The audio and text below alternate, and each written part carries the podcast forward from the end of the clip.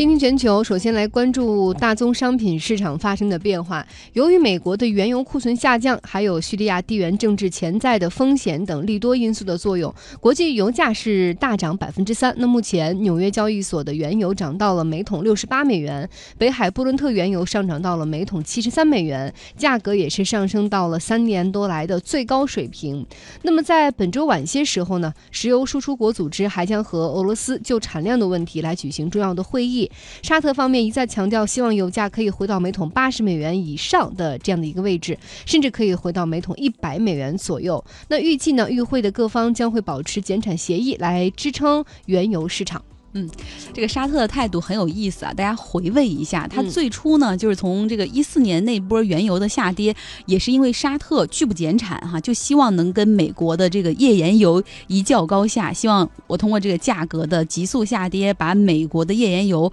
彻底给拉爆了，让他们在市场上啊没有了自己的空间，因为页岩油的成本会比较高嘛。但是这长久的坚持下来，发现其实自己的财政状况有点吃不消。那现在上一周说的是希望回。回到每桶八十美元左右原油价格，而这一周又放出说，哎，我们可以从八十到一百美元也是可以的呀，不断摸高往上试探。对哈，这个态度还是挺关键的。对于这个原油的价格，呃，不过对于我们普通的就有车一族来说，原油价格上涨意味着可能你加油的次数和有每一次要付出的钱要更多了。除了原油之外呢，昨天晚上大宗商品的市场上还有两个品种也出现了爆发，比如说哈，一个是铝，另外一个是镍。伦敦交易所的。LME 铝的主力合约昨天晚上上涨超过了百分之八，一直到现在已经涨了百分之八。那镍的价格上涨了差不多百分之十，也带动了国内的沪铝和沪镍也出现了上涨。那关于这个铝和镍的上涨的情况，我们来连线瑞达期货的经理王金山。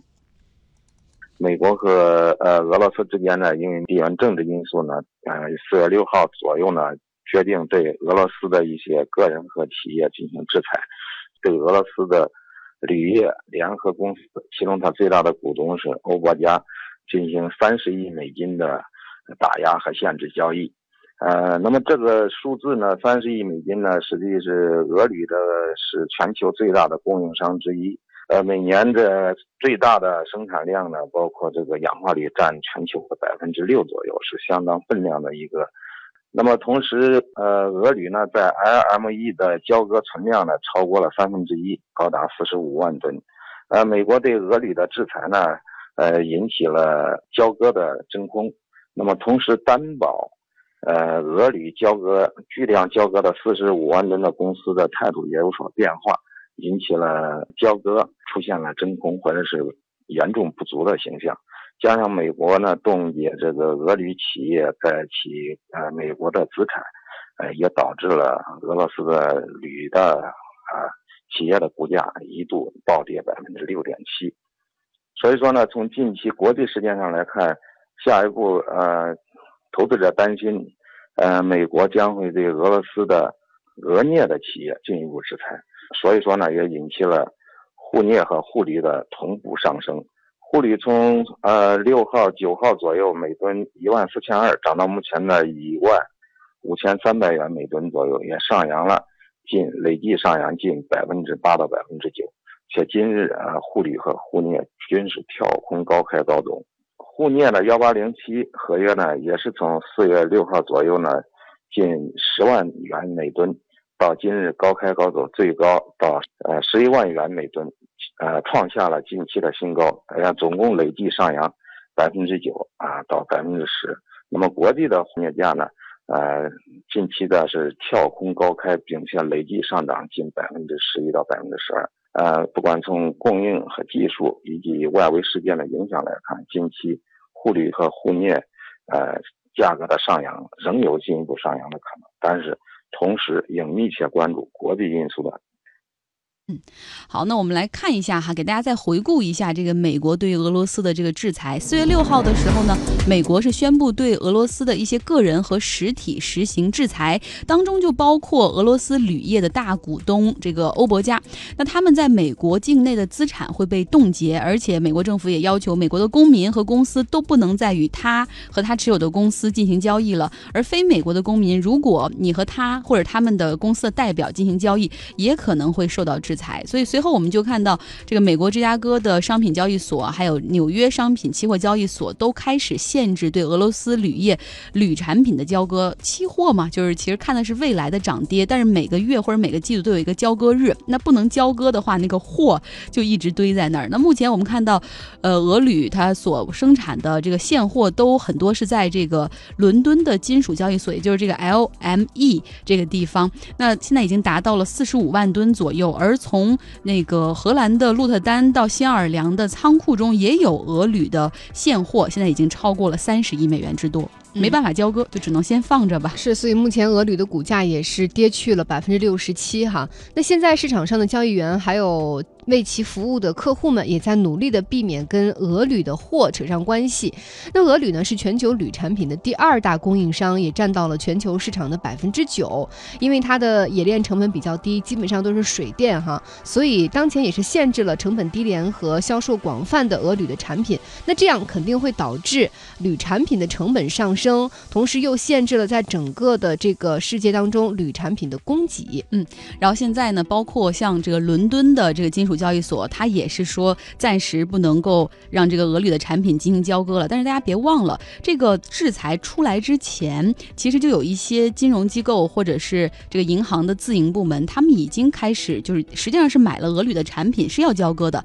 而现在对于这些之前已经形成了订单的产品或者形成了交割单的产品，目前也不敢动哈。呃，然后像这个伦敦的金属交易所，他们就要求说，你现在如果你比如是高盛的账户，你需要把你持有的俄铝的单子分出来啊，放到一个独立的账户单子里面，让我们看得清楚，以防有人其中哈来趁机去赚这个差价。呃，我们再来看目前呢市场上的一些交易员和客户们也都是。尽量去避免跟俄铝的联系，但是市场上充斥的那种恐慌的情绪已经不只是在铝的这个领域了，而且大家都在担心说美国有没有可能很快对俄罗斯的镍来也产生这么一个制裁和禁令。目前呢，俄罗斯最大的镍的生产商呢，这家公司的名字叫做诺里尔斯克镍业，是全球第二大的镍的生产商，目前呢市值是三百亿美元。那现在各种情况哈，草木皆兵。然后昨天晚上这个。呃，伦敦的金属交易所呢，它是把这个呃俄罗斯的这家镍业的两个品种的这个镍从这个交易单中剔除了，然后市场就想说，哇，会不会已经开始要出这个制裁了？于是市场就陷入到了买买买的疯狂之中。那昨天晚上看到镍的技术指标是全面的突破啊，大家知道就是很多做量化的那些基金，他们可能一到突破的时候，他就会买哈，所以整个陷入了买买买的疯狂的之中。那像法兴银行的金属行业的分析师罗宾布哈，他就。表示说，市场上目前这种动荡真是让人感到惊叹呢。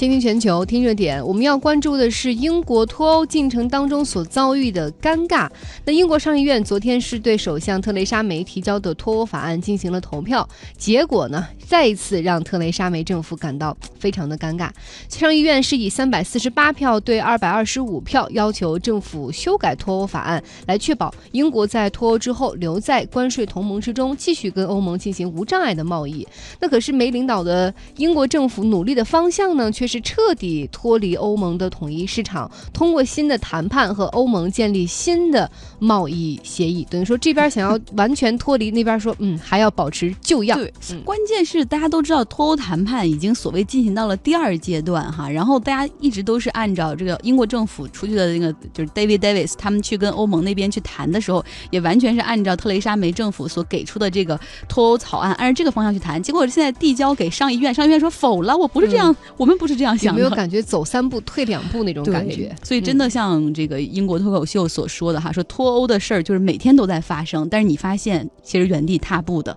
给大家来说一下。统一的关税同盟其实就是现在英国和欧盟的关系，也可以说是理解为，比如说法国和欧盟的关系，也就是现在二十八个欧盟国家之间的关系，就是货物、人员、资本、服务可以自由的在这二十八个国家里面来流动。比如说法国生产的汽车，如果要运到意大利，那就是正常开过去呗，或者用车运过去，无需任何的通关和手续，就可以直接在意大利的市场上进行销售了。但是这绝对不是特蕾莎梅或者保守党所需要的。未来脱欧之后的那样的一个场景，脱欧之后的场景，梅是希望说，这个英国和欧盟是两个单独的。实体哈，我们希望和你建立一个新型的贸易关系，就好像你欧盟和加拿大现在在谈的这个贸易协定一样。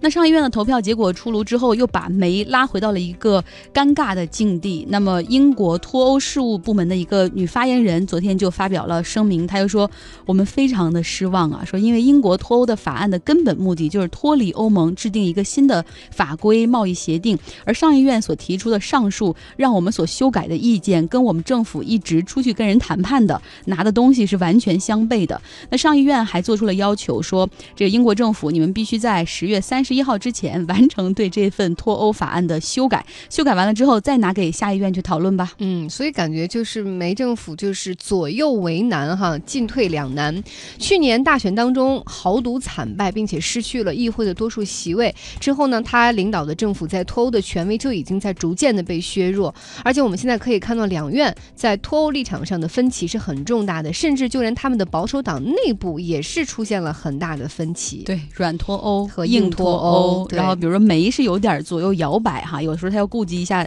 软的，比如说像这个财长这个哈蒙德，他就希望说欧盟和英国之间的关系越平滑，然后这个变化越少越好。而外交大臣那个 Boris Johnson 则希望说赶快一刀两断，然后尽快，然后要干脆利落。所以说这个梅处在一个很尴尬的境地，而现在英国政府也是处于这样一个尴尬的境地。与此同时，我们也看到英国的一些反脱欧的那些倡导者。他们也在集结自己的力量，比如说，他们通过发布经济的预测报告，然后给市场去去去那个刺激市场哈。他们就发布一个报告说，如果英国脱欧之后，很快经济就会下滑百分之五，然后失业率会攀升，然后英国的物价体系崩溃，然后英国的这个房地产市场下跌等等，还会说这个英国的世界金融中心的地位不复存在。其实我们想说，早就不太存在了。然后呢，他们还积极的在游说议员，希望说有没有。可可能我们在十月份的某个时间再举行一次全民公投，让。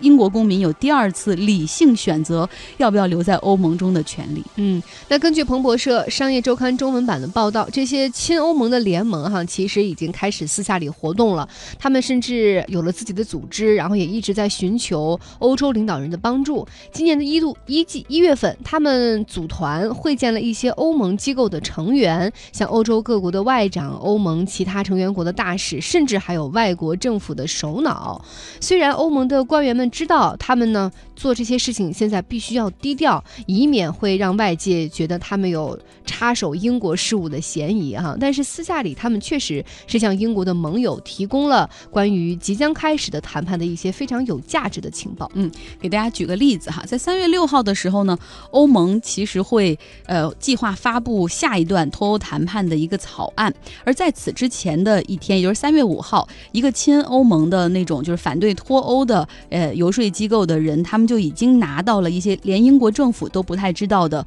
欧盟内部的信息。呃，欧盟透露给这个亲欧盟的这个游说机构的信息是说，欧盟会在这个脱欧的计划草案中来表明说，它难以提供，呃，就是难以以获得银行等服务准入的有限的贸易条款。呃，这个呢是要。作为他们的谈判筹码，逼的特蕾莎梅和他的政府要在一些上面、一些红线上面来做出让步，比如说这个欧盟的单一市场啊、关税同盟啊，你是不是要摆脱这个欧洲法院的管辖权等等？然后结果呢？事实证明这些信息都相当的准确，也就是说这些游说机构能拿到比英国政府更早的一些信息，然后他们有的时候会在市场上就或者在向媒体透露，把这个英国政府置于一个非常尴尬的境地，然后让他们更不知道该怎样做。出选择了，嗯，而且从今年的一月份以来呢，欧洲的领导人也纷纷的向英国表示说，趁着还没有彻底的呃脱欧，那现在你们改变主意还来得及。甚至他们还说，如果梅政府或者其他的首相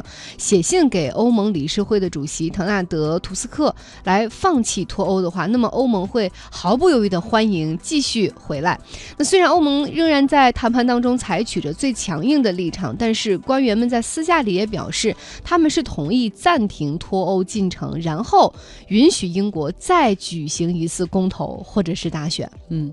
这个十月份英国有可能来第二次公投吗？我觉得现在这个可能性是非常的小的哈，因为毕竟这个。一二零一六年的那一次的公投，其实已经走完了所有的法律程序，最终英女王也是在那份草案上签字的。英国就是要在二零一九年的三月二十九号离开欧盟。那至于未来吧，他们跟欧盟的关系，包括贸易能不能获得更好的优惠待遇，包括究竟英国和欧盟是保持怎样的一个关系？比如是保持像亚加拿大和欧盟之间的关系，还是挪威像欧盟跟欧盟之间的关系，还是瑞士和欧盟之间的关系？他们其实有很多的路可以去参考，不一定非要脱离。目前所有的现实，走出一条独特的英国之路，哈，有的时候太浪费时间成本了。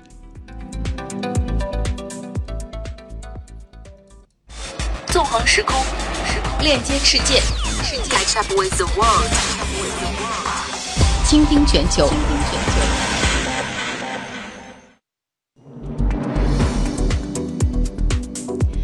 全球我们要来听现场。大家将要听到的是全球电商巨头亚马逊的一个好消息。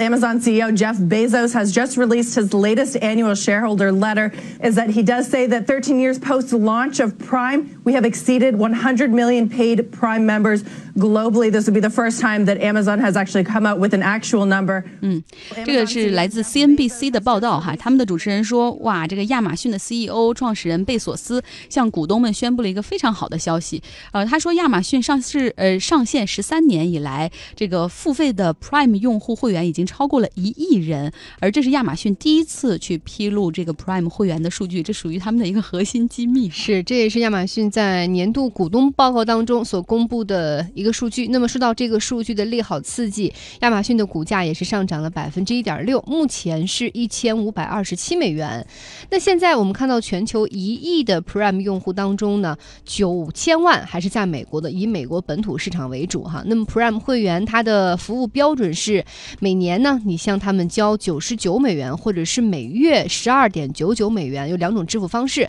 那也就意味着亚马逊每年会在会员费上的收入，光这一笔就能达到九十九亿美元，而这笔收入呢，占到了它一七年总营收的百分之五点五。嗯，可以说，它这个 Prime 的这个整个会员体系，让很多投资人看到了亚马逊可能。未来很多年之后的一个盈利的可能性哈，亚马逊虽然说现在市场规模非常的大，然后在全球的很多国家和地区它都有自己的服务，但是它始终不盈利哈，还是在扩张的一个阶段。那我们给大家来说一说这个亚马逊的 Prime 会员吧。亚马逊为了吸引用户来成为它的 Prime 会员，最初打出的手段就是说，如果你成为我们的会员，交一定的钱的话，你可以享受全年无限次的免费配送。好，同时呢，我们有一些限时针对会员的这个促销打折的专场，你也可以来。但是现在他们给会员的福利越来越多了，已经形成了一个生态的闭环啊。比如说你你是会员的话，你可以享受隔天就能够收到你的货物，然后限时有一些货，有一些东西你可以免费拿走，不要钱。然后另外呢，就是亚马逊不是现在开始自己做电视剧和电影吗？然后你也可以，因为是这个会员，你有一个入口进去，可以免费看我们的美剧和电影。然后调查发现，有很多人哈，因为这些。亚马逊提出了越来越多的福利，成为了 Prime 会员。那一旦成为 Prime 会员之后，你花的钱反而会更多了。呃，有个数据统计说，亚马逊的 Prime 会员平均每年在这个平台上所消费的钱，比非会员多出了将近一倍，年度花销为一千三百美元。嗯，就可见你对这个平台的情感越来越深，然后使用习惯越来越依赖，什么都使用它了。以后以前你可能还去个沃尔玛或者去个塔吉特超市，然后现在想，哎，沃呃这个反正免费都在那儿有，我就 Prime 了，然后就亚马逊买吧。是，而且哎，你会多说一句，你没有发现，其实国内的这个京东也在学习亚马逊，他也办了一个，就是类似于你可以京东加 Plus，对，然后那个好像一百多块钱吧，到现在我也没有买，就是我别买，那是个坑，我告诉你，我有朋友买了，然后他因为他会送你很。多的优惠券，就你明明不想买的东西，你一看哦，这个月便宜两百块钱，那我就买吧。结果买一堆 没有用的东西。但是，但是我想说，你看京东跟亚马逊，他们俩这个路是不太一样的。亚马逊用它的会，就是比如说把限时打折、免费配送，还有隔天快速配送这样的服务，是首先就把它计入到 Prime 会员当中的。而京东一开始是把这些当成免费的福利去附赠给这个我们的所有的用户，所以两个从一开始的方式都不一样。而且你看，亚马逊现在还有了自制的什么内容啊、美剧啊、电影等等，这一块好像京东从来还没有敢涉猎哈。也许就会有了 京东电影，但那个实在是投入太大了，而且不是他们的奶茶主演，那那有可能，你奶茶代言有可能。然后结果不是为了让那个大家可以看电影，是为了捧奶茶。嗯 应该不至于，应该不至于。那我们再来看看亚马逊在中国的发展哈。二零一六年的时候，亚马逊是在中国试水了，并且推出了 Prime 会会员的服务。那购买这一服务的中国消费者呢，是可以享受亚马逊全年全球无限次的免费配送，会员费是每年两百八十八元。那么为了增加 Prime 会员的福利，亚马逊中国也宣布说，一旦你成为我们的会员，就可以全年无限次的免费读五百本的 Kindle 电子书，有这样的一个权益。包括一些经典的畅销书、当红的网络文学作品，还有热门杂志全集，比如说《自控力》。且以优雅过一生、《杨绛传》，还有《三联生活周刊》以及《知乎周刊》等等，你不觉得这个福利还蛮小的吗？对，而且前提是你还得买一个 Kindle 电子书才行，所以他们这个非常聪明啊，就把你好像你觉得是一个很好的福利，结果你入坑之后会购入更多的产品哈。然后我们也看到这个亚马逊他们也出了一个阅读报告，我们来看看去年一年中国市场上大家读书的情况到底怎么样吧。嗯对一点四万人，然后发出了一个有效问卷，结果呢有百分之四十八的受访者过去一年读书超过十本，然后读书不足三本了，只占百分之五。在读书人群最多中，其实五零后占比最大。啊、那阅读时间方面，百分之四十七的人每天阅读会有三十分钟到一个小时，每天阅读一小时十以上的人有百分之三十三。那每天阅读一小时时以上的人之中啊，有百分之七十四的人他是会自由的安排阅读时间，而二百分之二十六的人会固定有自己的阅读时间。那说到阅读时间。好多人也是挤着时间，就是用零碎的时间来看书，比如上下班的通勤时间呐、午休啊、睡觉之前啊、飞机起飞之前等等这样的碎片时间。那从阅读方式上来看呢，有百分之五十五的受访者表示，在过去一年，他们会同时阅读纸质书和电子书，而只读电子书的人群呢，